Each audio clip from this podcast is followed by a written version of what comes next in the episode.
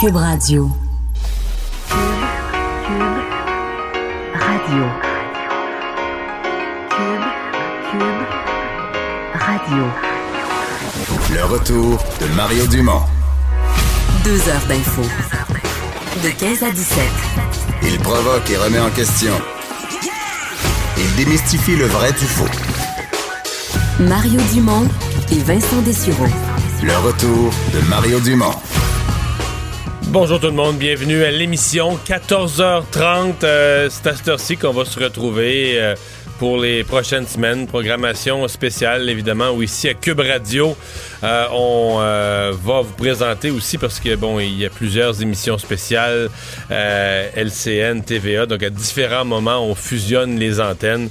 Et donc, euh, ben, ce sera le cas à partir de 16 h euh, vous aurez euh, sur les ondes de Cube Radio rediffusion de l'émission spéciale animée par Pierre Bruno, une émission de fin de journée qui fait un peu le bilan de tout ce qui se sera passé. Bonjour Vincent. Salut Mario.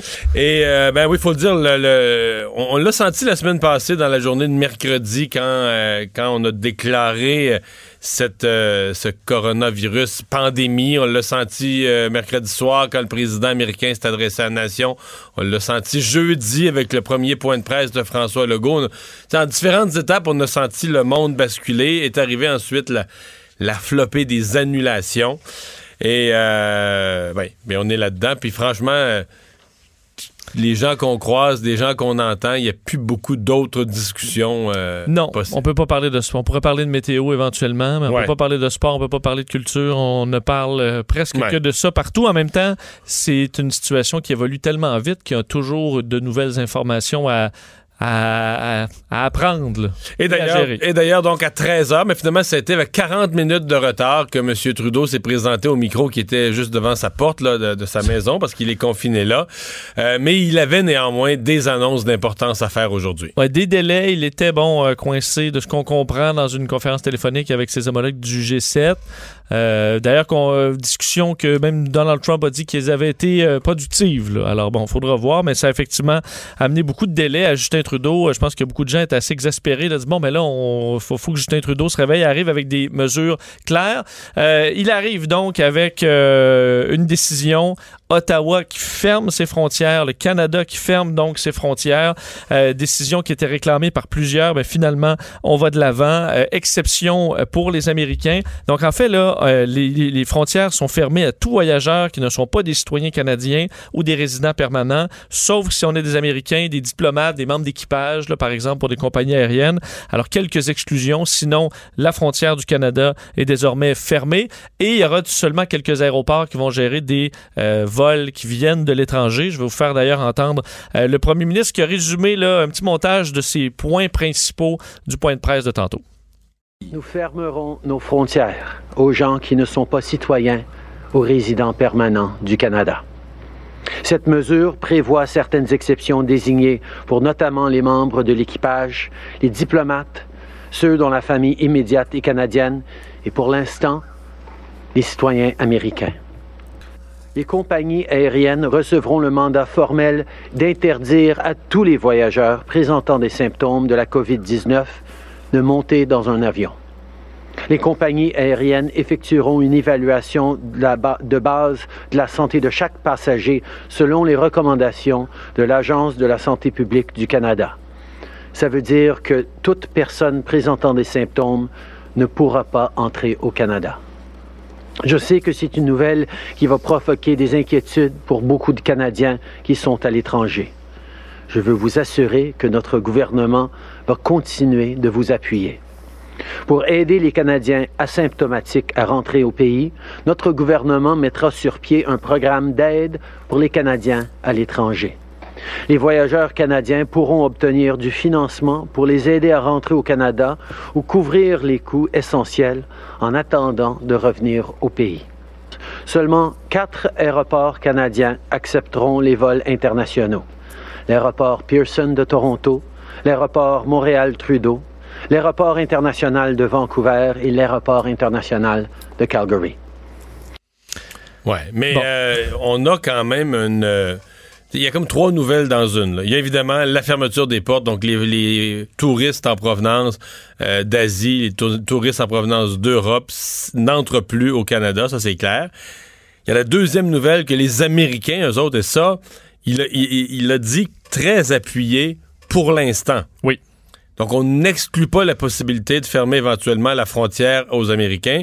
Et plusieurs experts disent, ben, mais la prochaine crise, là, C'est là. c'est aux États-Unis. Et finalement, et, et ça, ça va peut-être en faire réagir ou en inquiéter certains, c'est que les Canadiens, parce que M. Trudeau dit qu'il faut mettre en place tous les mécanismes possibles pour ramener nos Canadiens chez nous, sauf ceux qui sont malades. là. Oui. Et- Si tu as la grippe, euh, même si c'est pas le COVID-19, la COVID-19, tu T'embarques pas dans l'avion. pays. Là. Non, si tu fais un peu de fièvre, tu, tu prends pas l'avion. Et là, si tu attends 14 jours, admettons, en Espagne ou quelque part ou au Canada, là, ça commence à... Parce que là, il n'y aura plus de vol. Déjà qu'il y a presque plus de vol. tu reviens comment, là, au pays? Effectivement, c'est pour ça qu'il a dit que ça allait inquiéter certaines personnes. En même temps, c'était réclamé par, euh, par plusieurs, parce qu'on fera un certain niveau des, des vols spéciaux euh, pour, pour ces gens-là, qui devront donc euh, être traités dans le système de santé européen? D'ailleurs, on, bon, on apprenait que 25 000 tests avaient été faits jusqu'à maintenant. Santé Canada fera maintenant des points de presse à chaque jour à partir de midi, donc on pourra avoir un suivi de la, situation beaucoup plus régulièrement. Et il a parlé quand même dans l'extrait que vous avez entendu de- des mesures économiques pour aider les gens parce que pour beaucoup de gens, euh, n'y a pas seulement le virus qui est une menace sur eux et leurs familles, c'est la situation financière très précaire de plusieurs personnes qui se sont retrouvées sans emploi dans les derniers jours ou qui vont se, trouver euh, mises à pied dans les prochains. Euh, et ça, bon, euh, à la question, ça arrive quand, ces mesures-là et cet argent-là? Justin Trudeau a dit ça arrive bientôt pour les familles ou les gens qui sont, qui sont les, les moins bien nantis. On peut écouter un extrait. On va rendre de l'argent euh, accessible pour nos familles les plus vulnérables euh, dans les jours à venir. On comprend qu'il y a énormément de gens qui sont extrêmement inquiets pour la capacité euh, de nourrir leur famille, de payer leur loyer, des préoccupations extrêmement concrètes, particulièrement pour des gens qui n'ont pas l'assurance emploi, qui sont dans des emplois vulnérables ou, à temps partiel. C'est pour ça qu'on va avoir des, des annonces à faire dans les jours à venir qui vont démontrer euh, que ces gens vont avoir de l'argent nécessaire pour passer à travers des semaines à venir. Ces annonces économiques seront très attendues. Il reste que sur l'autre annonce sur les frontières, euh, je pense qu'elle va être bien accueillie. Les gens l'attendaient. Il n'y a pas de doute que ça arrive tard. Et ça arrive tard notamment parce que M. Trudeau vient un peu fermer des portes qui est en train de se fermer d'elles-mêmes. Si tu regardais depuis 48 heures le nombre de... D'abord, beaucoup de pays fermaient. Fermaient eux-mêmes leur, leur, espace aérien avec euh, les vols peuvent plus avoir les vols peuvent plus avoir lieu à partir de ces pays-là. Euh, deuxièmement, il y a beaucoup de compagnies aériennes qui annulaient des vols, entre autres à partir de l'Europe. Donc, ce que M. Trudeau vient faire, finalement, arrive tard, arrive tellement tard que c'était quasiment en train de se faire par attrition, là, par la, par la Mais la- force des choses. La Commission européenne envisage de restreindre les voyages non essentiels vers l'Union européenne. Donc, euh, si on aurait pu se faire refuser des vols du Canada vers l'Europe avant l'inverse. Euh, Là, ça aurait été une situation un peu Un peu ridicule. loufoque, ouais. Oui. Euh, avant de, passer aux annonces de, de François Legault, faire peut-être faire le bilan parce que les chiffres ont tous été revus à la hausse et notamment au Canada, euh, le nombre de décès. là. Oui, le nombre de décès euh, a augmenté. On parle de quatre décès maintenant. Parce qu'on était à un depuis On était à euh, un seul. une semaine. Alors, on peut dire que ça a quadruplé. Il faut comprendre qu'on avait un seul décès. Euh, on est donc à quatre. Les quatre décès sont en Colombie-Britannique, avec une montée quand même. On parle de 43 cas qui s'additionnent au Canada aujourd'hui. On est à plus de 380 euh, présentement. C'est l'Ontario, euh, évidemment, qui est le centre présentement de la crise, particulièrement Ottawa, donc la ville, le point le plus chaud du pays. 32 cas qui se sont additionnés euh, dans les dernières heures, ajoutés en Ontario, Colombie-Britannique à 82, l'Alberta à 56 et le Québec qui vient d'en ajouter 11 à 50 cas présentement. Donc, c'est l'ajout qui a été fait. En fait, 11, c'est la der- euh, c'est 15 là, dans les, les- les dernières Dernière 24, heures. ouais. Euh, donc, on parle de deux cas d'ailleurs qui sont dans des euh, soins intensifs à Montréal.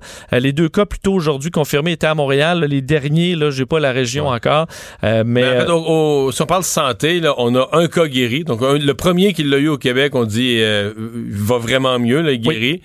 Et deux qui sont aux soins intensifs. Donc, on en est, euh, on en est là.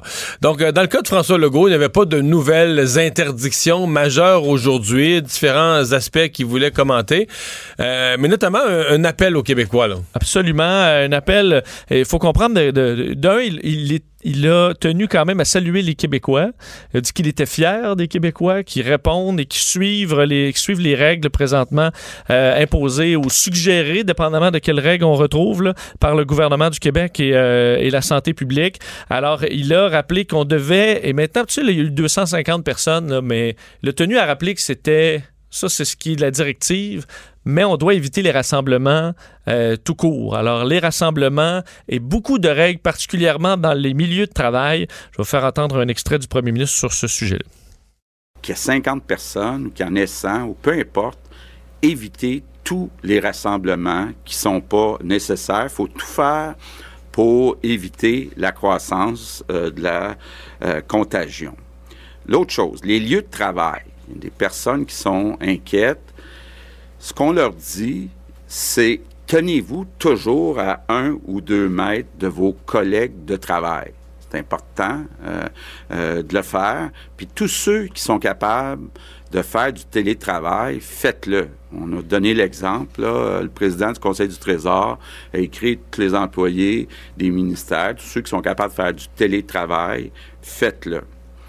Je veux revenir euh, aussi sur ceux qui reviennent de voyage, euh, ceux qui ont des symptômes, ceux qui doivent s'isoler pour 14 jours. J'aurai une annonce un peu plus tard aujourd'hui pour être certain que ceux qui n'auront pas le droit à l'assurance emploi vont pouvoir avoir une compensation financière. Donc, je veux pas qu'il y ait personne qui aille travailler avec des symptômes parce qu'il a peur de manquer d'argent. Bon. présentement, à la conférence de presse, euh, on parle des funérailles. Le gouvernement n'a toujours pas formellement interdite, euh, rassemblement non essentiel. Euh, le docteur Arruda qui dit, écoutez, idéalement, c'est un rassemblement extrêmement risqué où il y a beaucoup de contacts physiques dans la volonté d'un réconfort. Beaucoup de personnes âgées. Ouais. Mais là, la question va oui. Si, il y a des gens qui décèdent quotidiennement par la force des choses, par la loi des grands nombres. S'il y avait des décès supplémentaires liés au virus, à mon avis, la question des funérailles va se poser avec beaucoup d'intensité. J'ai des proches présentement qui sont là-dedans, là, des décès dans les derniers jours, puis euh, la question des funérailles est principale. Il y a quand même un dossier humain derrière tout ça qui est très profond sur l'isolement, à la fois des, funérailles, mais tu dis la personne, là, une personne mourante mais qui ne peut pas avoir de visite. Tout à l'heure, M. Legault a parlé d'accommodement pour les gens en fin de vie. Pour la visite. Oui. Parce qu'on voyait des gens dans des euh, soins palliatifs. Là, mais je pense dans les euh, maisons de soins palliatifs. Là, mourir seul, euh, en tout cas. Alors, est-ce qu'on peut utiliser, avoir des, des façons de faire avec des masques, donc se protéger adéquatement, mais de pouvoir au moins accompagner ces gens-là. Euh, effectivement, la question se pose. Dans ce qui a été, euh, euh, bon, dans les détails que voulait donner François Legault aujourd'hui, les dons de sang également, là, on sait que Emma Québec disait qu'en fin de semaine, ça avait bien été. Là, les Québécois avaient répondu à l'appel qu'il fallait pas ralentir au niveau des dons de sang parce que la demande était encore là. Il a répété quand même de continuer que les, la façon de faire sur place était sécuritaire et qu'on pouvait aller faire des dons de sang. sur le transport collectif, une autre inquiétude quand même qu'il y a chez beaucoup de gens, on disait que bon, ça demeure ouvert et qu'il n'y a pas d'inquiétude euh, plus grande dans la mesure où, par, pour le métro de Montréal, on a augmenté la fréquence, il y a beaucoup, beaucoup moins de gens, donc euh, les gens peuvent en général garder leur distance. C'est sûr qu'il faut prendre euh, hmm. des, mesures personnelles. pour en avoir parlé avec des, décideurs, quand ils vont couper le transport en commun, là, comprend que c'est la fin. C'est la fin du monde. Là. Parce que c'est un c'est comme dans la base, un peu comme M. Legault disait hier en parlant des restaurants, les fermer complètement. Il dit c'est se nourrir. Là, des gens qui cuisinent pas. C'est les besoins de base. Et se déplacer, c'est un besoin de base. C'est-à-dire que c'est pas tout le monde qui a un véhicule. Là, tu as tout le personnel. des On a fourni des garderies pour les gens qui fournissent des services essentiels, le personnel infirmier, euh, policier, ambulancier. Mais il y en a là-dedans qui ont besoin du transport en commun pour se rendre au travail. Et l'ensemble de l'économie, le gouvernement est conscient de ralentir considérablement l'économie par toutes ces interdictions, mais il veut pas tuer complètement l'économie. L'idéal serait de passer à travers le virus avec un mélange de télétravail, de gens qui arrêtent un peu, mais tu peux pas. Si t'arrêtes complètement l'économie, c'est épouvantable.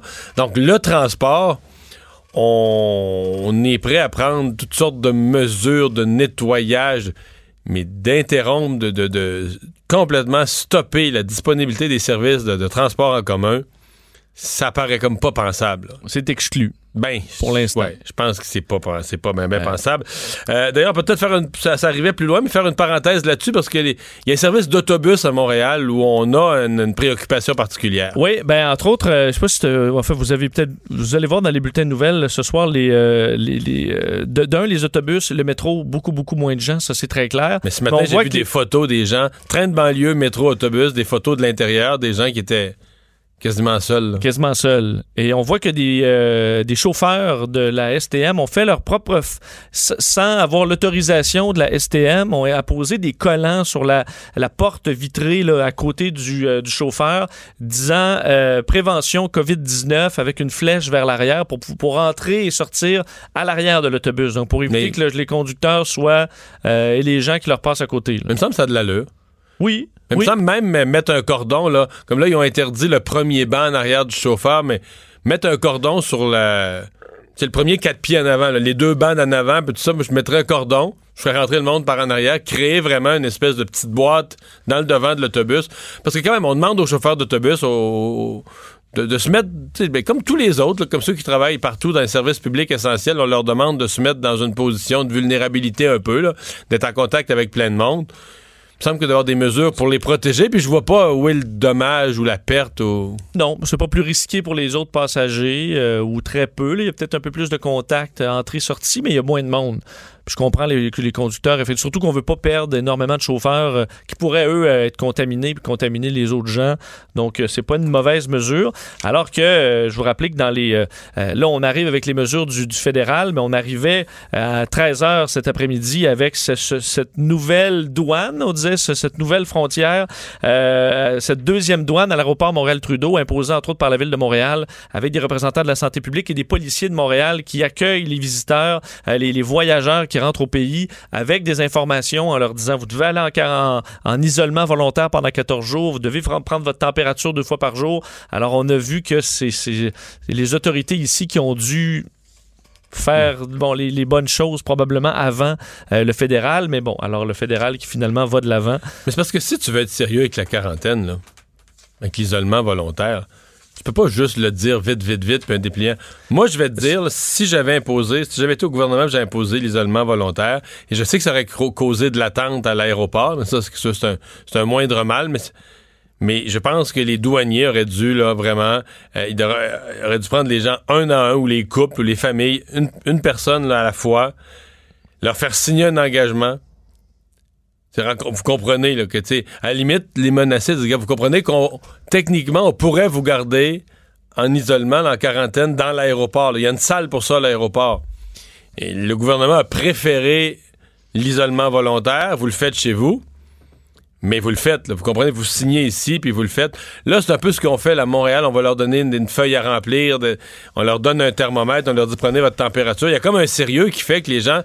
Tu sais, le couple là, qui, qui repart avec sa presse rencontre-là, qu'ils vont avoir grâce à la mairesse. Oui. D'après moi, que pendant- quand ils roulent vers la maison, ils se disent Ouais, là, il, il y a quelque chose. J'avais quatre policiers en uniforme qui m'attendaient à mon. Qui me Ça donne fait un plus- thermomètre, puis. Ça fait plus sérieux. Mais, Parce que je voyais les images, puis honnêtement, c'était intimidant, là. mais il faut que ce soit. Oui. Eh, Parce qu'il y avait un monsieur ce matin, là, à l'autre extrême. T'avais Marianne Lapierre qui parle à un monsieur, lui arrive du Maroc, pas au courant de rien. Hein? Isolement, ouais. Non, non, moi je sors. euh, Mais non, mais monsieur, ici, le gouvernement a dit, ah, pas entendu parler de ça, pas au Lui courant, était en vacances, mais complètement décroché, là. au courant de rien de ça. Fait qu'il n'y a aucune manière que ce monsieur-là s'en allait se mettre en isolement pour 14 jours. là. Lui, il partait dans la nature. là. Parce que hier, je suis allé à la SAQ, puis il y a certains, je sais pas si c'était partout, mais il y a une- un agent de sécurité qui te demandait est-ce que vous arrivez de voyage? Euh, Non. Euh, ben, gardez une distance euh, d'au moins un bras avec les autres clients. On me disait ça à la SAQ, puis je me disais OK, c'est au plus élevé à la SAQ, les vérifications qu'à l'aéroport Montréal-Trudeau. C'est un petit peu spécial. Et dans ce qu'on a appris du point de presse dans les dernières minutes, c'est également au niveau des tests, là, parce qu'il faut, il faut qu'il y ait des tests pour pouvoir avoir des statistiques sur les, euh, évidemment, la quantité de personnes euh, infectées. Et euh, Daniel McCann a tenu à expliquer que le nombre de tests, le, nombre, la quantité de tests disponibles est suffisant et qu'il va grandement augmenter par jour avec l'ouverture de nouvelles cliniques dans les prochains jours. On peut écouter la ministre de la Santé.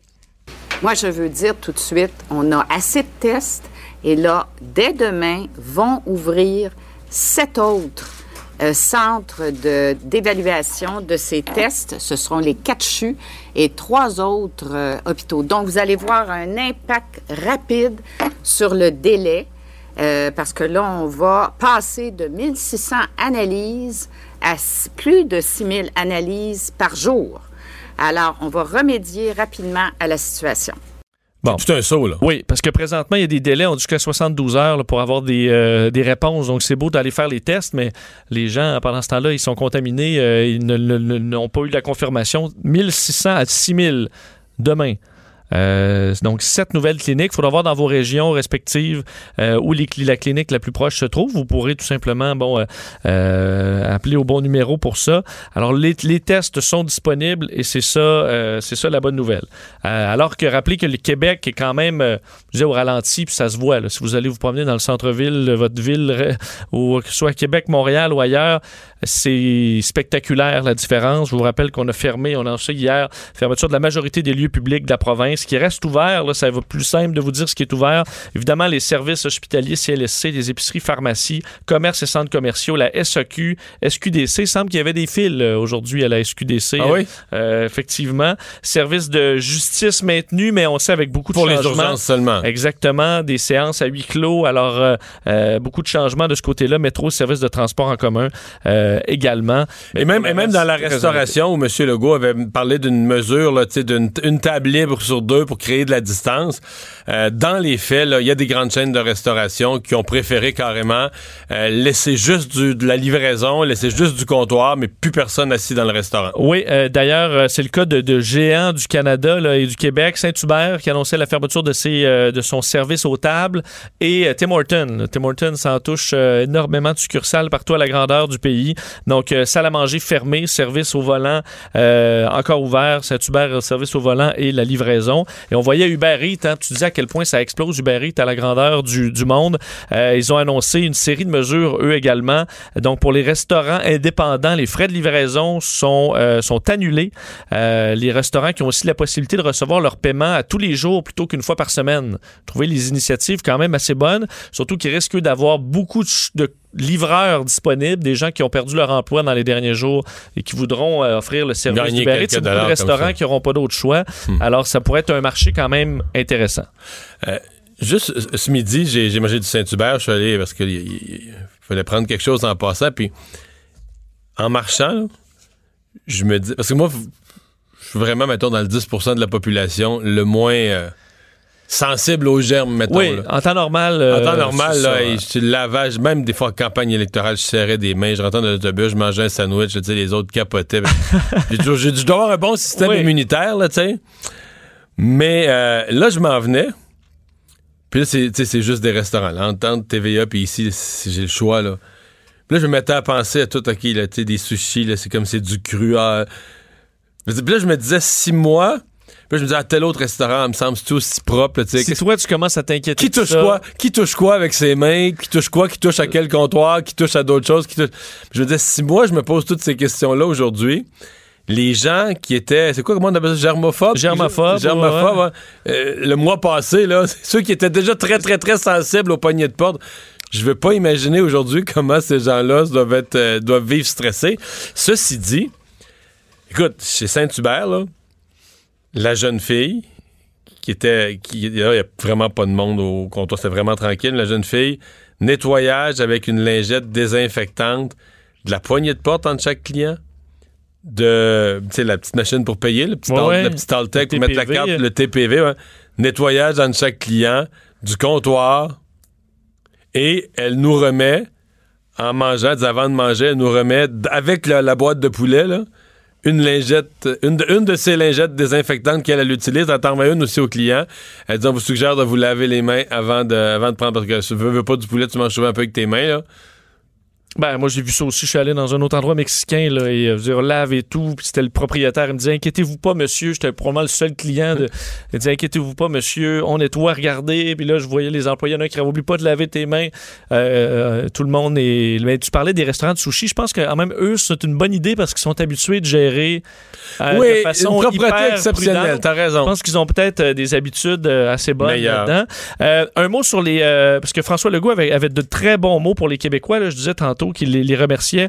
Mais aussi au niveau de ces retraités, là, donc des gens dans le milieu de la santé. Ben moi, je suis impressionné, je vais te dire. C'est c'est spectaculaire. 7000 curriculum vitae de personnes prêtes à aider le réseau de la santé durant la pandémie euh, de la COVID-19. Puis C'était 5 000 à matin à 9 h, là. C'était 5 000. C'est-à-dire que Dans la journée d'aujourd'hui, il est rentré 2000 nouvelles, euh, nouvelles offres. C'est vraiment, et ça, le premier ministre était, très fier.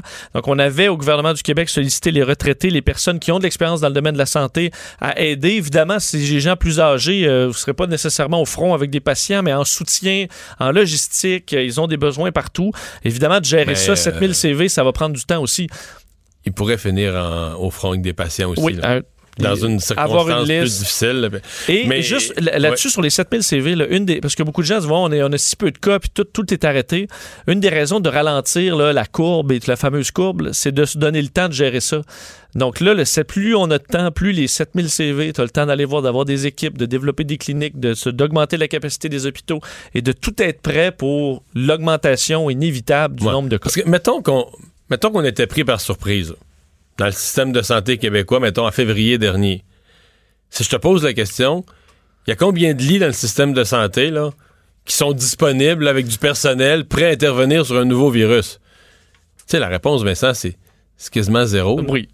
Des lits de libre là, qui attendent un, patient. C'est ça. Puis d'un nouveau virus euh, qui attend. C'est, peut-être tu pourrais dire ah, ici et là dans les régions, là, à un moment donné. Mais c'est une poignée de lits. là. Le système est l'élastique est toujours tiré au maximum. Fait que, tu sais, pour dire là, que tu libères vraiment de la vraie place, là, des lits prêts à accueillir des gens. Puis là, des lits, mais c'est parce que c'est tout du soin intensif. Là.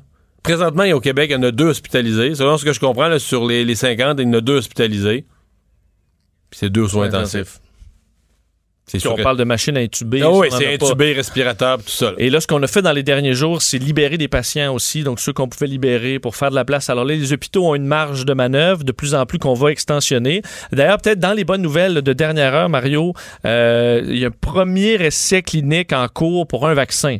Euh, évidemment, faut pas, euh, c'est le début, il y aura des délais là, énormes, mais le premier essai clinique pour tester un vaccin candidat contre le- le- la COVID-19 a commencé euh, dans les dernières heures à Seattle. Essai clinique qui va inclure 45 adultes volontaires en bonne santé de 18 à 55 ans pendant les six prochaines semaines. Et euh, on pourra voir les premiers résultats.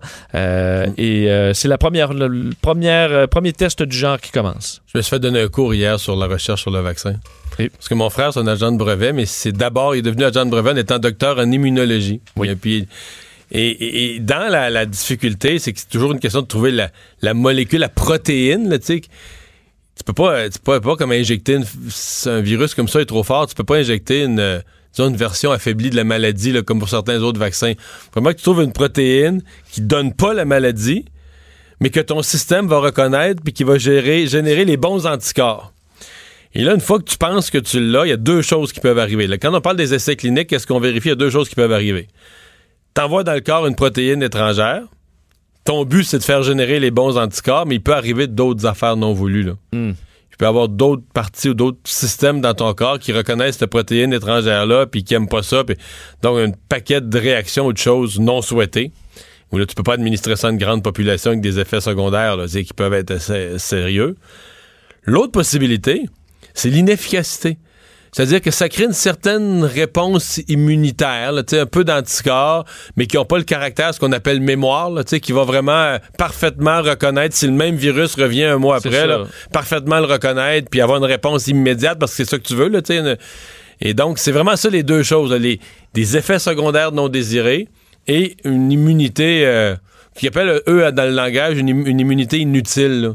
C'est-à-dire que Faut oui... que ce soit suffisant pour, pour euh, se débarrasser du virus, du vrai virus. faut que tu aies une réaction, faut que tu aies des, des cellules mémoire avec une, une réaction immunitaire euh, instantanée. Mais ça, un, mot sur, oui, un vas-y. mot sur les chiffres à travers le monde, parce qu'évidemment, là, on a commencé par surveiller l'Italie. Euh, la mâchoire nous décrochait en voyant l'évolution des chiffres. Après ça, il y a eu le trio euh, France, Allemagne, euh, Espagne.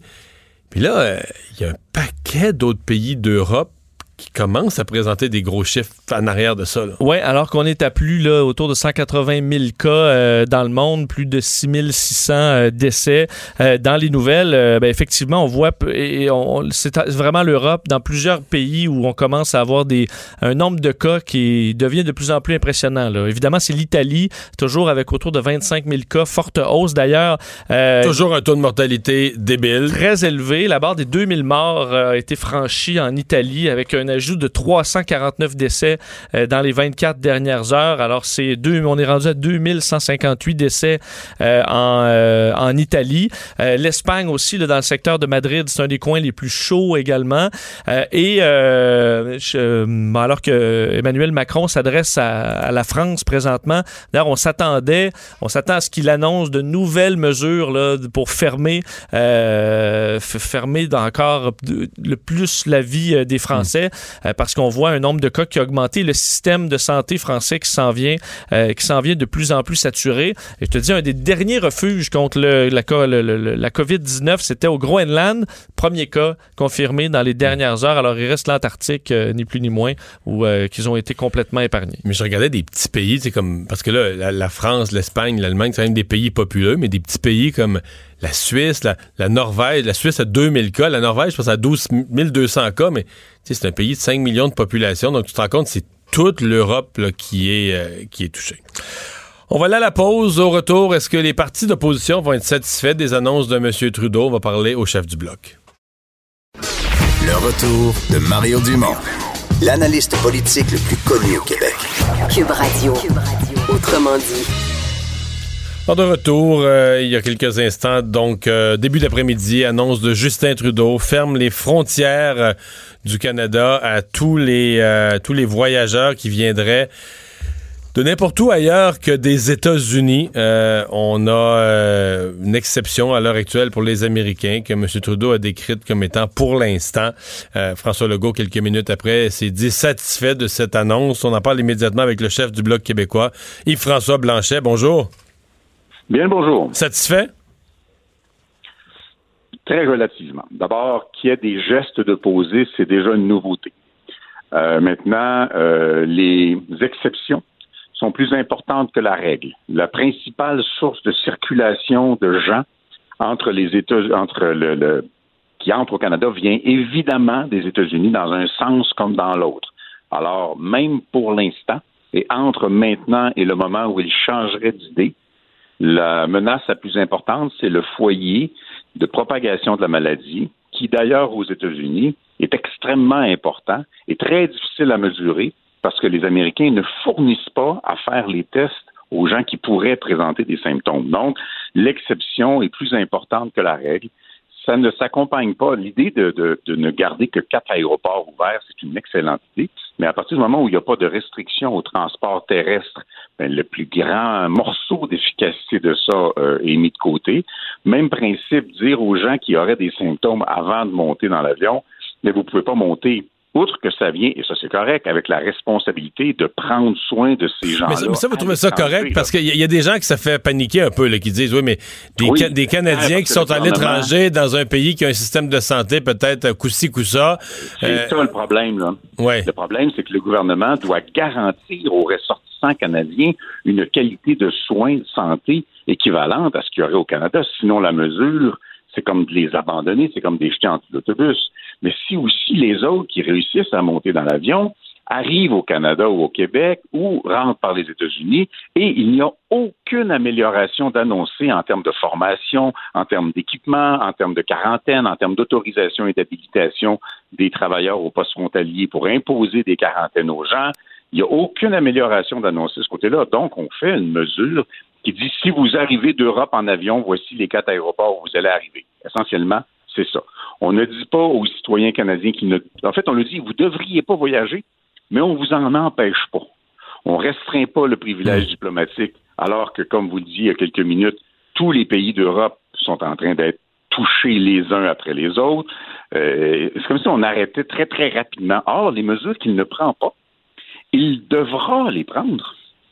Mais dans l'intervalle, entre maintenant et le moment où il va en effet prendre les mesures qui sont nécessaires, ben, l'exposition et l'entrée sur le territoire canadien de gens potentiellement porteurs du virus va se maintenir. Hmm.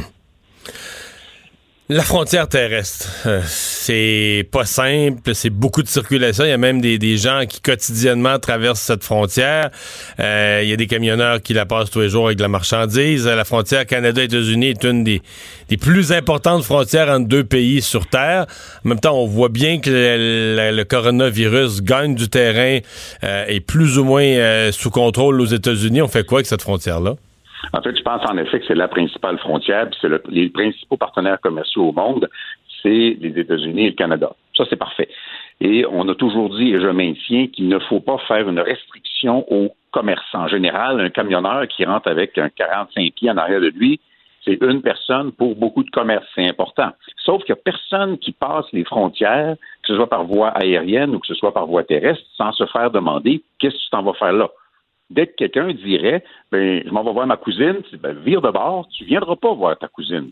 Par contre, si tu viens pour des raisons commerciales, ben là, on va le voir, d'abord, il va y avoir moins de monde, on va pouvoir davantage détecter chez ces gens-là potentiellement euh, des symptômes. On va pouvoir demander, si jamais le gouvernement en avait le courage à ces gens-là, d'adopter des comportements de distanciation sociale pour minimiser les risques. Donc, si on dit que, parce qu'on pose la question à tout le monde, là, si on dit que si tu rentres pour des fins non essentielles ou non commerciales ou non économiques, ben, tu rentres pas. Et ça, ça peut s'appliquer autant aux Américains qu'à n'importe qui d'autre.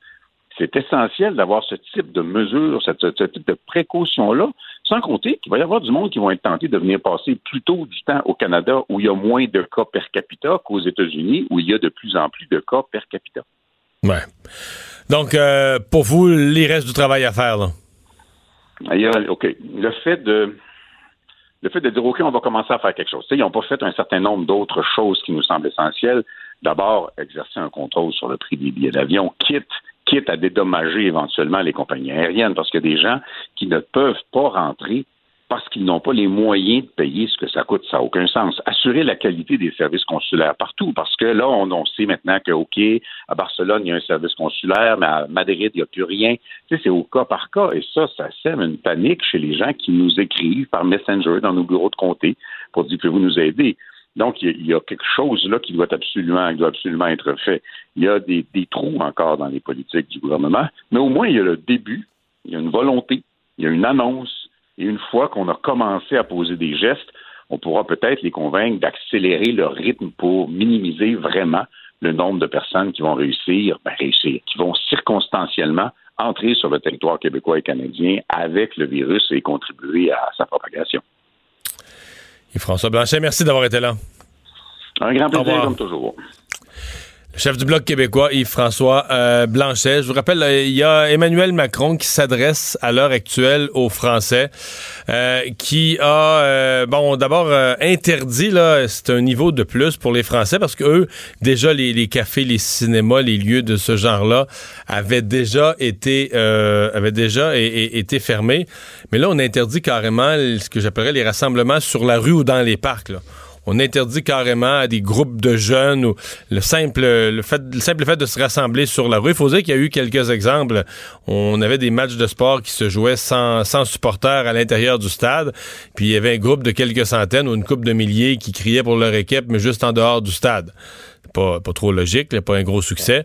Donc, euh, mais c'est quand même une mesure extrême. Quand tu interdis aux gens de se regrouper sur la rue ou dans un, dans un parc public, euh, c'est majeur. Euh, le, donc, le président Macron qui a un peu levé le ton aussi parce que je pense que les Français sont malheureusement à l'heure actuelle dans le monde parmi les plus indisciplinés. On dit même les Italiens qui sont souvent très indisciplinés acceptent toutes les contraintes, acceptent les mesures qui sont prises par leur gouvernement. Au Québec, on souligne quand même il y a probablement des dissidents aussi, mais de façon générale, la population accepte les sacrifices qu'on lui demande. Mais euh, les Français semblent être les plus récalcitrants. Vincent, bon, euh, au-delà de toutes les mesures, euh, il faut le dire, depuis le début de cette crise, c'est comme si on, prend, on prend conscience des... Ben, t'avais-tu un extrait de M. Macron à nous faire euh, entendre? Oui, ben en fait... En fait, euh, les, euh, Emmanuel Macron qui s'adressait aux Français dans les, dans, les dernières minutes et euh, était entre autres insatisfait de certains Français là, qui se, qui se promenaient, qui faisaient un peu comme la vie. Mais il, il, me paraissent les Français parmi les plus indisciplinés. Mais même les Italiens qu'on dit souvent qu'ils sont, sont têtus puis qui font leur tête de, face à leur gouvernement, puis cette fois-ci me paraissent avoir été plus disciplinés que les Français. Exact. Alors on va d'ailleurs écouter un extrait de ce que M. Macron vient de dire. Nous sommes en guerre. En guerre sanitaire, certes. Nous ne luttons ni contre une armée, ni contre une autre nation. Mais l'ennemi est là, invisible, insaisissable, qui progresse.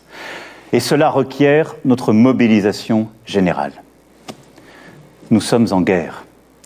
Toute l'action du gouvernement et du Parlement doit être désormais tournée vers le combat contre l'épidémie. De jour comme de nuit, Rien ne doit nous en divertir. C'est pourquoi. Et euh, il annonçait une nouvelle série de mesures. Alors la, la, vie va encore plus changer euh, en France parce que là, on n'est plus dans les, euh, les, groupes de 250 personnes. Là, maintenant, on ne se rejoint plus en, quand, à l'exception du foyer. Là.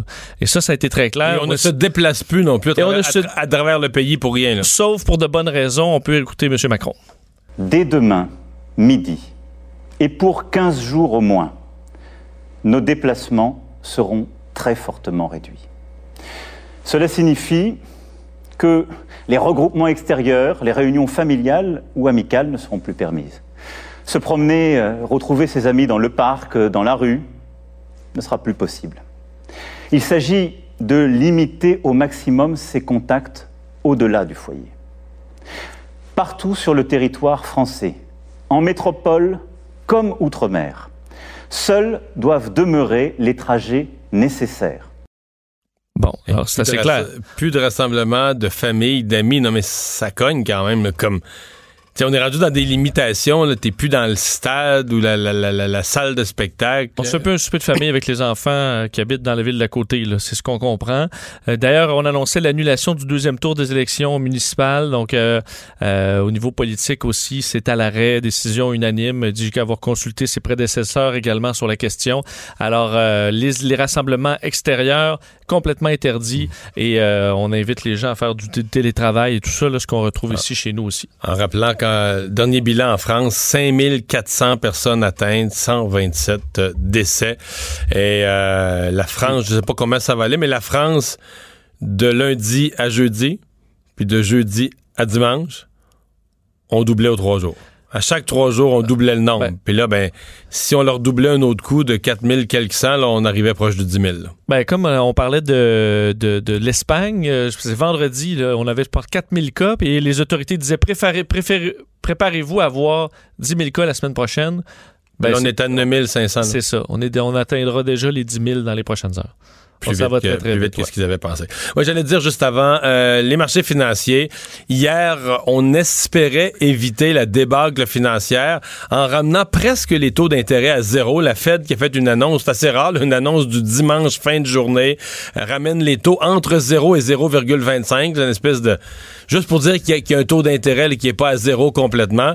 Et ça n'a pas eu l'effet désiré. Non, euh, pas du tout. Ce matin, euh, dégringolade des marchés boursiers, a fait au point où on a dû encore une fois, pour une troisième fois, en l'espace de quelques jours, euh, stopper les marchés de, pendant quelques minutes. autant le Dow Jones que le S&P 500, on a arrêté ça au moins une quinzaine de minutes. Toronto aussi. Toronto aussi. et Toronto, d'ailleurs, qui était un des indices qui était le plus en baisse. Et, on, et à la reprise, ça n'a pas repris vraiment. Là. Au contraire, on s'est enlisé jusqu'à des moins 12 dans certains, à certains moments pour le Dow Jones, euh, qui a repris un petit peu. on est à moins, là, je viens de regarder, on est à moins 9. Toronto, Dow Jones. Euh, Mais c'est une baisse, en fait, qui efface complètement le, le gain euh, presque historique qu'on avait eu vendredi.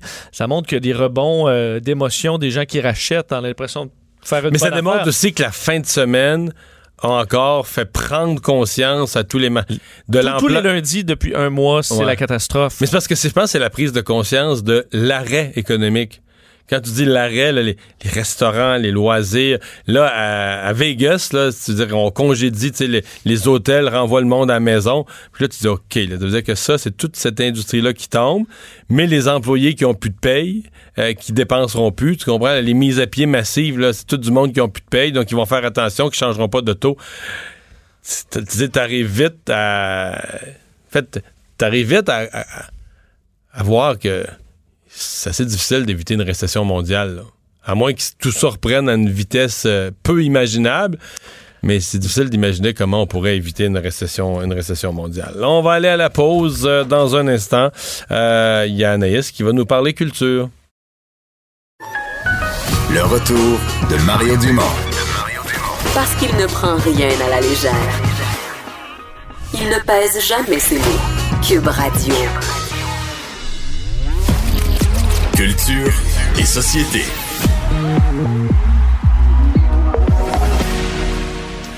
Bonjour Anaïs. Bonjour. Alors, on l'a dit et répété, euh, les gens ont tout à coup bien du temps libre à la maison. Euh, oui, on peut, on peut suivre l'information, puis plusieurs le font parce qu'on veut savoir ce qui se passe, mais il faut changer les idées à certains moments et tu as toutes sortes de suggestions pour nous. Mais d'abord, tu nous parles de Florence K. Ben oui, et là, là, Mario, tu dis qu'on reste à la maison. Évidemment, on est beaucoup sur le cellulaire. J'ai regardé, moi, depuis samedi, mon utilisation a augmenté de 44% Donc, je mets au défi, toi et Vincent, de faire ça tantôt. Regardez sur votre téléphone, là, le, comment ça a augmenté. Je pense que c'est comme ça partout au Québec. On est vraiment sur notre téléphone. Il y a peut-être une vidéo, justement, que vous avez vu passer. C'est assez, euh, je vous dirais, c'est un beau moment. C'est un moment cute de la journée. C'est la chanteuse Florence et sa sœur Éléonore Lagacé qui se sont euh, rendus à la résidence où demeure leur grand-mère. Et là, on sait qu'on ne peut plus visiter nos aînés. Alors, dans la vidéo, on voit la grand-mère qui est à l'intérieur, donc qui se trouve d'un côté de la porte. Florence K est à l'extérieur avec sa sœur et les deux chantent pour leur grand-mère. C'est juste un, c'est cute, je vous fais entendre ça.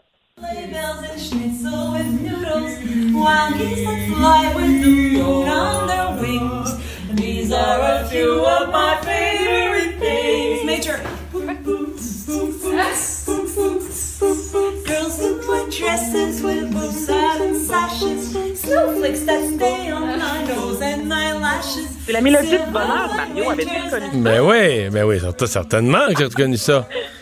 Mais Ben, c'est. ça. Donc, on voit beaucoup d'images en Italie, euh, des gens qui chantent, qui dansent, mais au Québec aussi, j'ai l'impression que c'est un mouvement qui va facilement traverser l'océan et se rendre, et se rendre ici. Euh, on- on- évidemment, beaucoup de gens vont se tourner vers la télé également et sur Internet. Tu as Ouais. des suggestions? Ben oui, Vincent, on a parlé justement vendredi euh, d'une suggestion euh, que Pascal Allard avait fait à Télé-Québec en disant Hey, on devrait ramener euh, Ciné Cadeau. Ben, Télé-Québec a écouté justement euh, Pascal Allard et on nous offre à partir de 15 heures tous les jours de la semaine Ciné Molo. Donc, c'est les classiques animés d'Astérix et Obélix. Donc, ça commence à 15 heures. Plus tard en journée, il y a d'autres films qu'on peut voir durant la période des fêtes à Ciné Cadeau. On a appris que la chaîne Youpa est débrouillée également. Donc, vous pouvez avec vos enfants en profiter amplement. Il y a Frozen 2 qui débarque, imaginez-vous, sur Disney Plus à l'avance. Donc, c'était prévu le 26 juin prochain. Et là, Disney Plus a décidé d'offrir euh, cette. euh, Mais cette j'ai- film-là. j'ai-tu vu passer une manchette ou quelque chose que Disney, le- le- le- la chaîne d'abonnement, le, le- le Netflix, l'équivalent de Netflix, mais chez Disney, euh, était en train de bénéficier. S'il y a des, des joueurs qui vont sortir énormément perdants économiquement de cette crise, ça semble pas être, euh, être la chaîne Disney, là. J'aurais tendance à dire que tu as raison, mon mari. C'est Marie Mario, c'est sûr que les autres perdront pas de sous, ça c'est sûr et certain. Et comme ça, en offrant des films d'avance, ben qu'est-ce que tu penses que ça fait? Hein? Les parents qui sont pas encore abonnés vont s'abonner pour que leurs enfants qui sont en quarantaine, qui ne vont pas à l'école, ben écoute ce film-là. Sinon, on a jasé du Festival Regard. Vous et moi, il y a deux semaines, Oui. c'est un festival de court-métrage qui a été annulé euh, après 18 heures de lancement. C'est une première dans l'histoire. C'est la 24e édition. Donc là, il y a Regard qui décide de présenter 10 œuvres sur la fabrique culturelle. Donc, entre autres Je finirai en prison, qui est un film de 23 minutes d'Alexandre Dosti avec Martine Frank, entre autres, et Émile Schneider. excuse-moi, là, excuse, excuse mon ignorance, mais qu'est-ce Ben que non, la fabrique culturelle? C'est une, une Une espèce de La site. Fabrique culturelle, euh, c'est une plateforme euh, qui, euh, justement, met de l'avant toute la culture québécoise. Donc, il y avait pendant un bout de temps euh, à la radio à CIBL, exemple, le quartier général, qui était diffusé également sur la Fabrique culturelle. Vous pouvez y acheter des, des, euh, des billets de spectacle. Il y a euh, des balados en lien avec la culture. Donc, c'est vraiment une des plus belles plateformes. Bon, c'est bon de connaître la fabrique culturelle dans le cadre de- de- d'un confinement à la maison et encore plus en Ben, sachant qu'il y a des courts-métrages qui auraient dû être dans un festival puis qu'on pourrait voir de chez soi. Là. Exactement. Donc, la Fabrique culturelle, c'est vraiment un site super qui met de l'avant le théâtre et le cinéma, entre autres.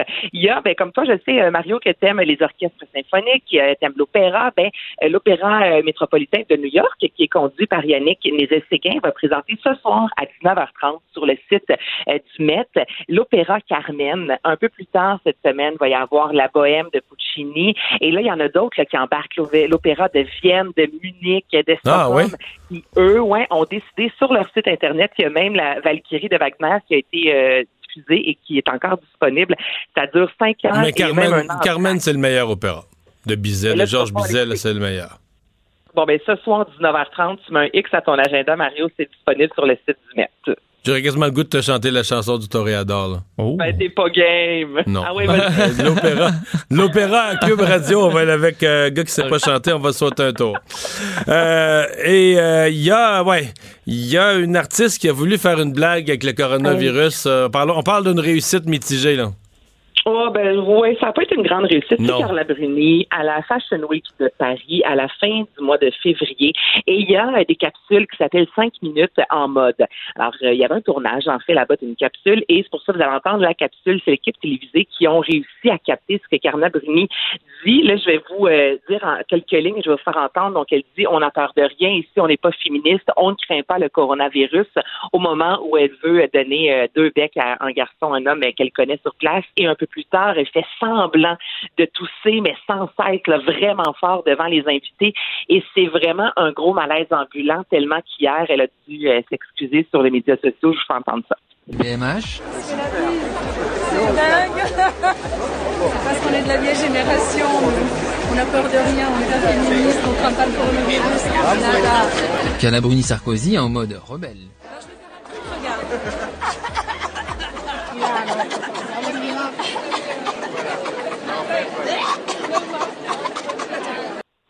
sais, elle arrête pas de tousser comme Ouais. devant tout le monde. Ouais, c'est ça. C'est pas fort. Et là, bon, elle a tenu à s'excuser, disant que, là, je la cite, le montage a délibérément donné un caractère ignoble à cet humour, disant que pris hors contexte, souvent, c'est pire que ce que c'est. Et lorsqu'on fait un Ça, montage... je crois on ça, là. parfois- Ben oui, exactement. Mais c'est que c'est c'est pas, c'est pas méchant. super drôle. Là. Ça, je dirais que ça a plus pas rapport. Non, c'est pas super drôle et justement, c'est pour ça qu'elle a, qu'elle a tenu à, à s'excuser parce que tout le monde disait ça n'a juste aucun rapport, c'est très déplacé, euh, Carla. Donc, elle s'est fait littéralement dénigrer là, dans les médias. Merci beaucoup, Anaïs. Euh, on, va, euh, on va faire une pause. On va se poser une question après sur euh, les différents services personnels. Il y a les dentistes qui ont clarifié ça, Vincent. Les dentistes ne feront que les, euh, Les urgences. Les urgences, un abcès, une douleur, un accident où tu te casses une dent. Et même là, pour une urgence, il va quand même avoir vérification qu'il n'y a pas de risque que la personne. Si la personne devait avoir un risque de coronavirus, on pourrait même aller faire traiter son urgence en milieu hospitalier. Mais ça soulève quand même la question de toute une série d'autres professionnels. On va parler à l'ordre des physiothérapeutes. Le retour de Mario Dumont, le seul ancien politicien qui ne vous sortira jamais de cassette.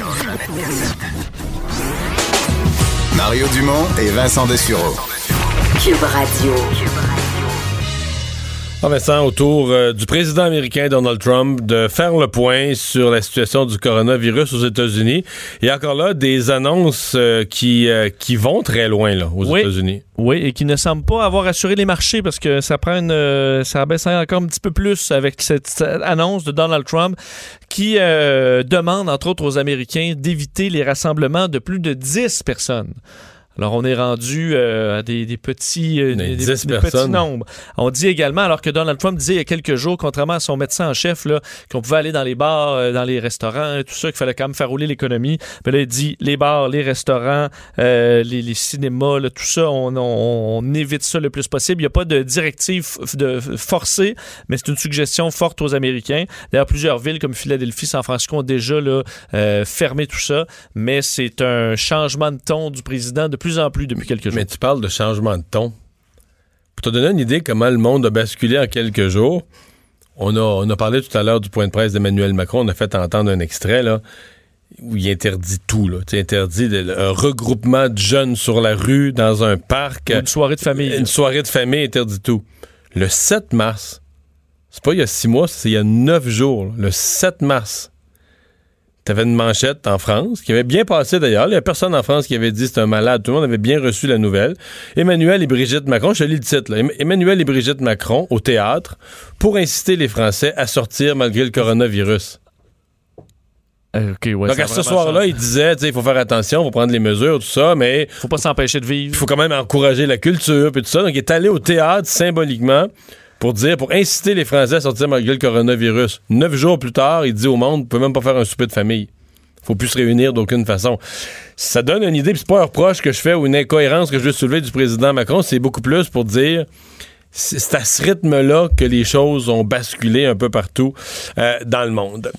On a eu ce matin un avis clair au niveau des dentistes euh, sur la le, refus de faire maintenant les nettoyages, tout ce qui est, on va dire tout ce qui est la dentisterie régulière euh, ne seront couverts donc que les rendez-vous. Donc on dit si vous avez vraiment quelque chose de grave, vous avez très mal aux dents, euh, vous avez vous avez eu un accident, vous êtes cassé une dent de façon majeure, vous téléphonez à votre dentiste, il va vérifier la gravité de votre situation dentaire, il va aussi vous poser une série de questions pour savoir est-ce que vous pourriez être atteint ou être à risque d'être atteint euh, de la COVID. Et si c'est oui, il faut faire quelque chose au niveau dentaire et non, il n'y a pas de risque pour la COVID, il va vous prendre, évidemment, avec toutes les précautions. Euh, Je parle des dentistes pour dire que ça soulève tout le questionnement sur l'ensemble des professionnels euh, de la santé, mais hors hospitalier, là. Les, les, les, les chiro, les ostéopathes, etc. Et ça inclut les physiothérapeutes, Denis Pelletier, et le président de l'Ordre de professionnels de la physiothérapie du Québec. Bonjour. Bonjour. Euh, bon, vous, vous faites un travail où vous êtes par la force des choses en contact avec les gens, là. Oui. Euh, Et ce qui est important de savoir, c'est qu'en physiothérapie, 50% des membres de l'ordre exercent dans le milieu public et 50% environ exercent dans le secteur privé. Alors, on est à la fois présent dans le secteur public et dans le secteur privé. Mais c'est surtout, c'est surtout le, deux- le deuxième qui m'intéresse, parce que je comprends que dans le réseau de la santé, on, on va gérer ça, ils vont gérer ça à leur façon.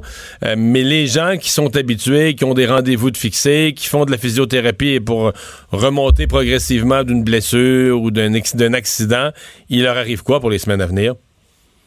Alors, on, on demande à- aux cliniques de physiothérapie de continuer à offrir des services professionnels parce qu'il y a des gens qui ont besoin de ces services-là. Cependant, on demande aux euh, professionnels de la physiothérapie de rencontrer surtout des personnes ayant des conditions urgentes ou qui nécessitent des soins immédiats. OK. Donc un peu comme les on un peu comme les dentistes, là, même si c'est difficilement comparable, mais on va seulement aux urgences. Oui, les- si vous voulez, les comparaisons peuvent euh, se faire avec la dentisterie, sauf qu'évidemment, on sort de la sphère bucco-dentaire et on s'intéresse à l'ensemble euh, de l'organisme. Alors, parfois, des gens vont présenter des lésions, que ce soit traumatiques au genou, à la cheville, euh, ça peut être au niveau du dos ou ailleurs. Et ces gens-là, on veut surtout pas qu'ils aillent aux urgences ou dans les endroits de première ligne dans le secteur public, parce que déjà, il y aura un risque de congestion important à venir et on doit s'assurer que ces services-là sont quand même maintenus. Cependant, il y a des conditions en qui, dans le cadre d'une réadaptation, peuvent attendre quelques jours, quelques semaines parfois. Alors, ces cas-là, on préfère demander aux cliniciens de les mettre à plus tard, de les remettre à plus tard. En proportion, ouais. En proportion, euh, l'un et l'autre, ça veut dire euh, une réduction de, de, de quel pourcentage, mettons, du volume d'affaires de la clinique moyenne? Est-ce qu'on coupe de moitié les cas? Est-ce qu'on coupe des deux tiers les cas? Ça va dépendre beaucoup de la nature de la pratique euh, de la clinique. Alors, par exemple, il y a des cliniques qui vont s'intéresser plus à des conditions, euh, par exemple, qui touchent la, rééducation périnéale et pelvienne. Alors, à ce moment-là, c'est une clientèle bien spécifique, bien ciblée, et on aurait un pourcentage variable que si c'était une clinique de pratique générale où on rencontre essentiellement des accidentés de la route et du travail. Alors, c'est difficile d'établir un chiffre précis. Par contre, on suggère une alternative aux gens, c'est-à-dire que dans les cas où ça se prête de faire des interventions en téléréadaptation. Alors, dans les contextes où on a des possibilités d'intervention qui seront non inférieures à ce qu'on est capable de donner en clinique, on encourage les cliniciens à donner ces services-là en ligne par le biais des différents euh, moyens euh, technologiques euh, qui sont à notre disposition pour être capable de donner des services professionnels de qualité tout en étant en même temps cohérent avec les mesures, je d'isolement ou de distanciation qui sont répandues dans la communauté actuellement. OK. Est-ce que euh, les rendez-vous qui vont toujours avoir lieu font l'objet de précautions particulières? Euh, les, les tables personnelles eux-mêmes, etc. Qu'est-ce qu'on qu'est-ce qu'on fait pour éviter une contamination? Ben, déjà, il y a des mesures qui sont en place normalement, mais on va demander de les accentuer. Bon, tout d'abord, quand une personne appelle pour prendre un rendez-vous, même si la condition est traumatique et tout ça, on va demander des questions de base, à savoir, présentez-vous des symptômes grippaux, que ce soit fièvre, taux, difficultés respiratoires et autres. On va aussi s'informer si la personne a plus de 70 ans et tout ça. Et on va évaluer la condition et on va évaluer aussi, bien entendu, le risque de propagation.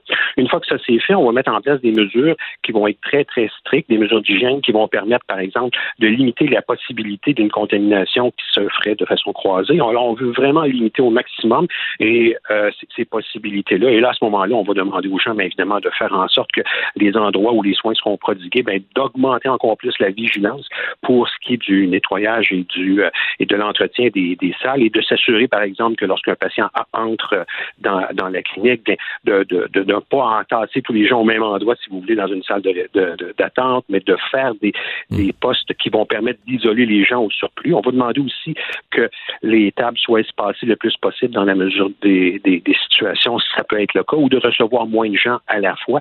Donc, toutes ces mesures-là qui sont complémentaires à ce qu'on pourrait déjà mettre en place seront encouragées. Ce que je comprends en conclusion, c'est que plus tôt dans la journée, vous avez participé à une rencontre euh, qui, qui regroupait toutes sortes de professionnels de la, de la santé, toutes sortes d'autres professionnels liés à la santé. Oui, en fait, ce matin, l'Office des professions tenait une rencontre avec euh, les présidents des ordres professionnels qui sont dans le domaine de la santé et des services sociaux. Et euh, il y a eu des recommandations et des discussions qui ont été faites. Une des recommandations et une des discussions qui nous a été euh, amenée et que l'on va mettre en place, c'est comment pouvons-nous penser recruter des membres qui pourraient être actuellement retraités ou qui ont évidemment aussi moins de 70 ans pour un besoin de reprise de service dans une période qui est celle que nous connaissons actuellement. l'Office nous a demandé de plancher sur des mécanismes qui permettraient un retour aux activités pour ces personnes-là qui ont évidemment une expérience dans le domaine médical de qualité et qui pourraient, pour une situation bien particulière, faire un retour euh, sur euh, le terrain et aider les gens en place à bien absorber les conditions qui se présenteront. Cependant, il y a quelque chose que j'aimerais ajouter à ça, c'est que, étonnamment et heureusement, euh, on a noté durant la fin de semaine qui vient de passer une réduction de l'achalandage dans les urgences d'environ 20 à 25% ce qui est quand même une chose importante quand on considère que certaines conditions euh, peuvent être déviées et envoyées ailleurs, eh bien, ça réduit la pression qui est née, euh, qui, qui peut être générée dans les urgences, et ça, c'est une très bonne chose. M. Pelletier, merci de nous avoir parlé. Je vous en prie. Au revoir. Donc, en physiothérapie, euh, même règle un peu, les gens qui, les accidentés récents, les gens dont le, la- la- le traitement est jugé urgent, mais on va continuer de les voir, mais tout ce qui peut être reporté, être considéré comme moins urgent, puis on va faire comme les dentistes, on va essayer de remettre ça à plus tard, après euh, les problèmes de contagion de cette épidémie. Euh, on va aller à une pause euh, dans un instant. Gilles Barry est là avec sa chronique politique. Le retour de Mario Dumont. Joignez-vous à la discussion. Appelez ou textez 187 Cube Radio. 1877 827 2346. C'est l'heure de la chronique euh, politique. Euh, Gilles Barry, bonjour. Bonjour Mario. Et, Alors, et tu veux me parler de leadership euh, au moment où survient une crise, une pandémie? ouais, mais Mario, je veux te parler d'abord euh, euh, de notre peuple, du peuple québécois, un peuple qui a le sens, qui retrouve le sens du bi, de la corvée nationale, euh, du coude à coude. Il y a 7000 personnes qui se sont levées suite à l'appel du premier ministre. C'est impressionnant, ça, hein? 7000, là, des retraités, des gens qui, qui étaient tranquilles, qui étaient sortis du système, puis au moment où il y a Ouais. plus de risques, parce que quand même, le travail va être plus difficile, il y a plus de risques, ils ressautent à bord. Ils disent, j'embarque, là, moi, ça m'impressionne. Oui. Puis, euh, il y a un pilote dans l'avion. euh, il exerce un leadership qui est très inspirant, qui est très sécurisant pour la population du Québec. J'en profite pour ouvrir une parenthèse, Mario, puis je pense que tu vas être d'accord avec moi.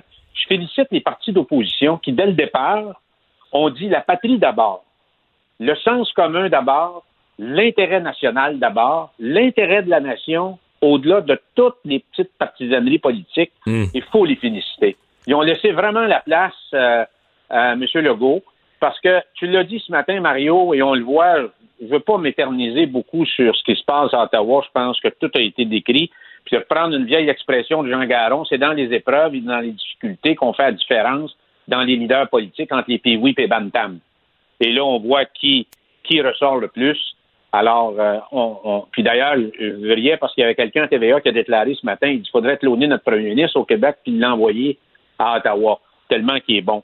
Alors, euh, moi, je veux remercier le peuple québécois qui a répondu à l'appel de, de M. Legault et de son équipe.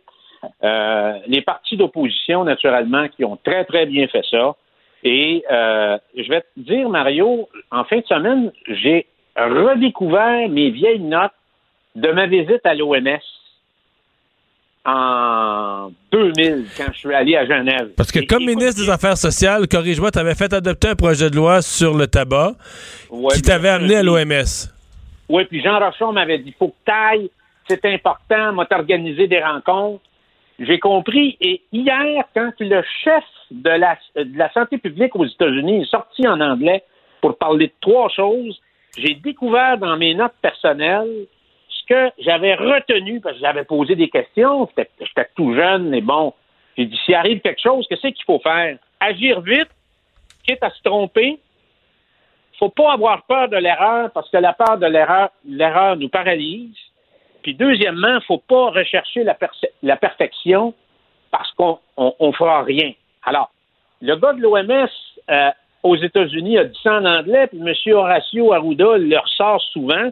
Donc, c'est ça que l'équipe de François Legault n'a pas fait, dans le sens qu'ils ont agi vite, et je pense que tantôt, on, on verra les bienfaits de tout ça. Euh, c'est sûr qu'ils ne pouvaient pas avoir la réponse à tout. Donc, euh, ils n'ont pas eu peur de l'erreur, ils ont foncé, puis ils n'ont pas, euh, ils pas essayé d'avoir la perfection. Alors, dans ce sens-là, moi, je pense que ça va donner des résultats. Alors, alors Mario. Mais quand tu parles de quand tu parles de ce danger là, bien réel, qu'à vouloir pas se tromper, puis à vouloir avoir le- l'espèce d'unanimité parmi tes conseillers, tu finis par être paralysé. Est-ce que c'est pas ce qui est arrivé un peu à M. Trudeau, malheureusement? Ben, Mario, je refais encore du pouce sur ce que tu dit.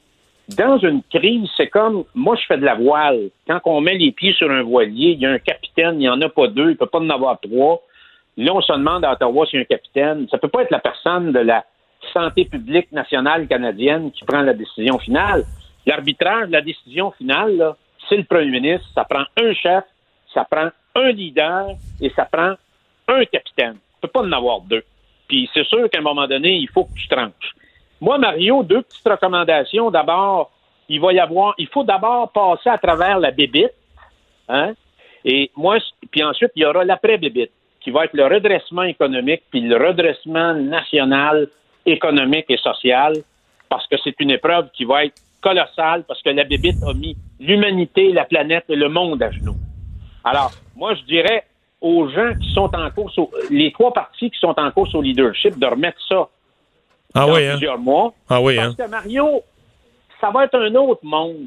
Ça va être une autre vision du monde. Ça va être d'autres priorités. Alors, on voudra entendre les nouveaux leaders, hommes ou femmes, en fonction des vrais enjeux de société après l'épidémie.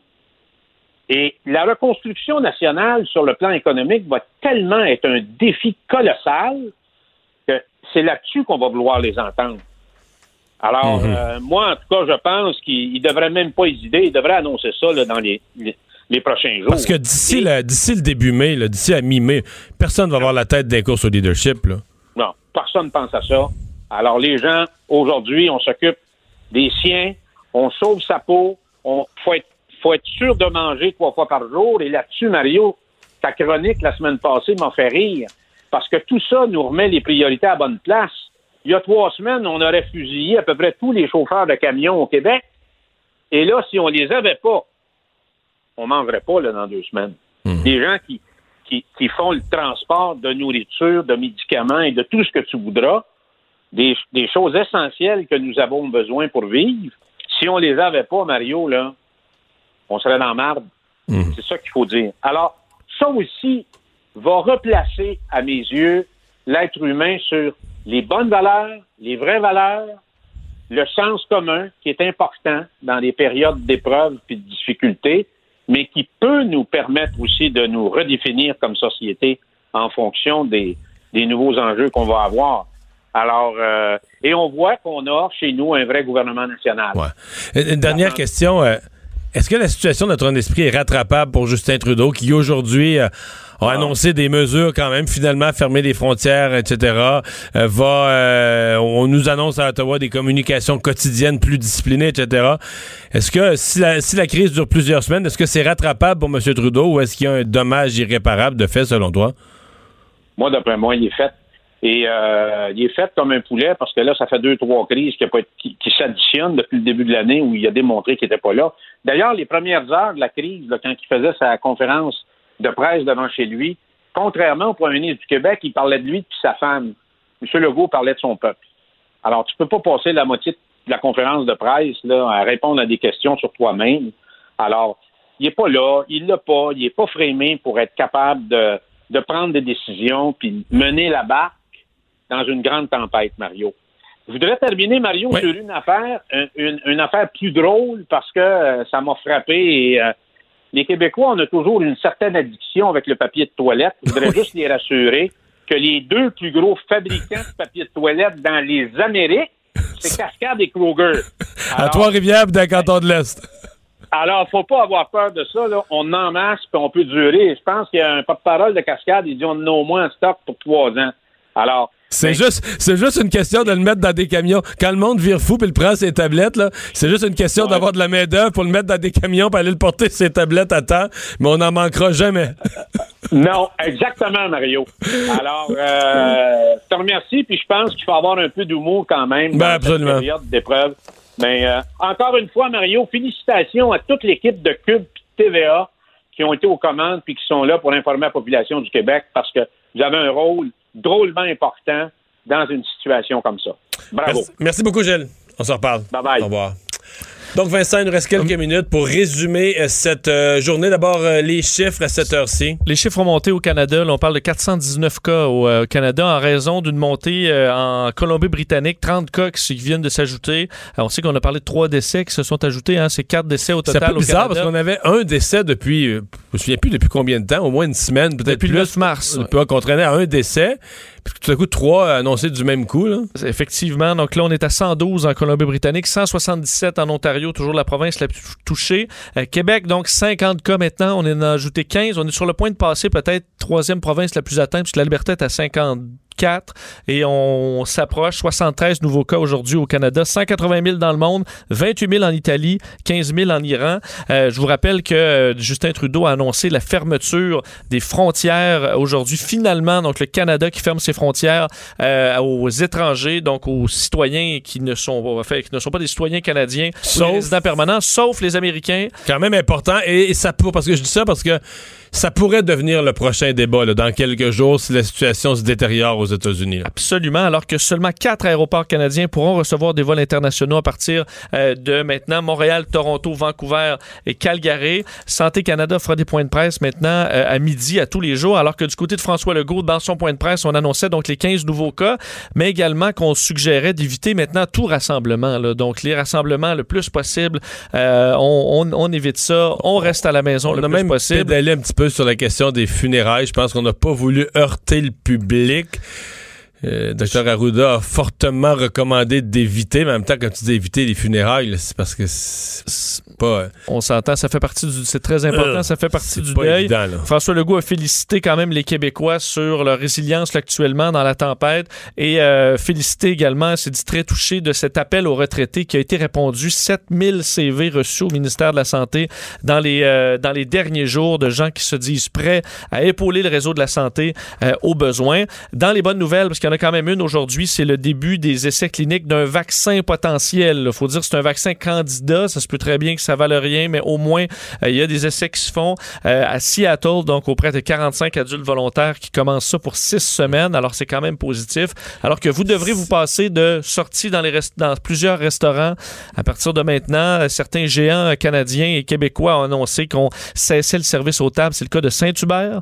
Et Il y a encore la livraison quand même. Encore la Et le comptoir, là. Livraison, euh, comptoir et service à l'auto, ça fonctionne et ça risque de fonctionner à plein encore pendant longtemps. Euh, mais pour ce qui est du service aux tables, Saint-Hubert et Tim Hortons, c'est Hmm. Terminé. Journée noire sur les marchés financiers. Absolument, et ça, on verra la fermeture dans une trentaine de minutes, mais c'est moins 12 pour ce qui est du Dow Jones. Euh, TSX suit autour de moins 10 Alors, une autre journée noire, un autre lundi noir. Il faudra voir comment le reste de la semaine prendra son cours, mais il faut croire que les actions de la Fed n'ont pas rassuré personne. Mais en fait, ce matin, même, je voyais une- l'association des grands transporteurs aériens du monde qui disait que entre la moitié et les trois quarts des transporteurs sont comme en faillite technique. Ben, on demande 50 milliards de dollars à l'industrie aérienne au gouvernement américain dans les dernières heures. Merci Vincent, merci à vous. Je vous dis à demain.